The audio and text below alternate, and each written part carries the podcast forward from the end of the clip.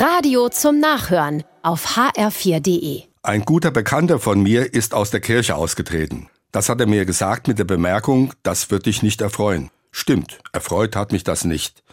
Doch ich habe seine Entscheidung respektiert. Ein Satz von ihm hat mich aber stutzig gemacht.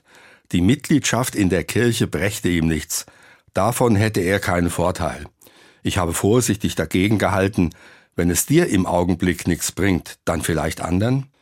In meinem Berufsleben als evangelischer Pfarrer habe ich viel Zeit und Engagement in die Arbeit mit Kindern und Jugendlichen investiert. In Gruppenabenden und Zeltlagern, bei Jugendfreizeiten und Kirchentagen.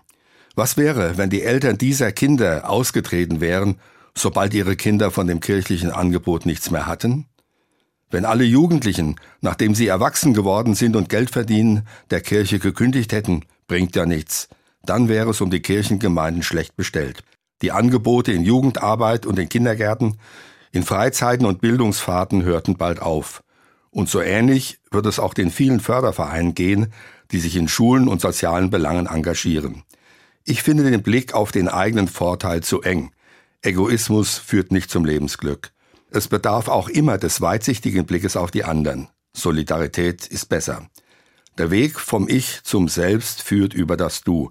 Diese Einstellung hat sich in meinem Leben bewährt. Glücklich sein hat auch immer etwas mit glücklich machen zu tun. In den Seligpreisungen Jesu klingt das so.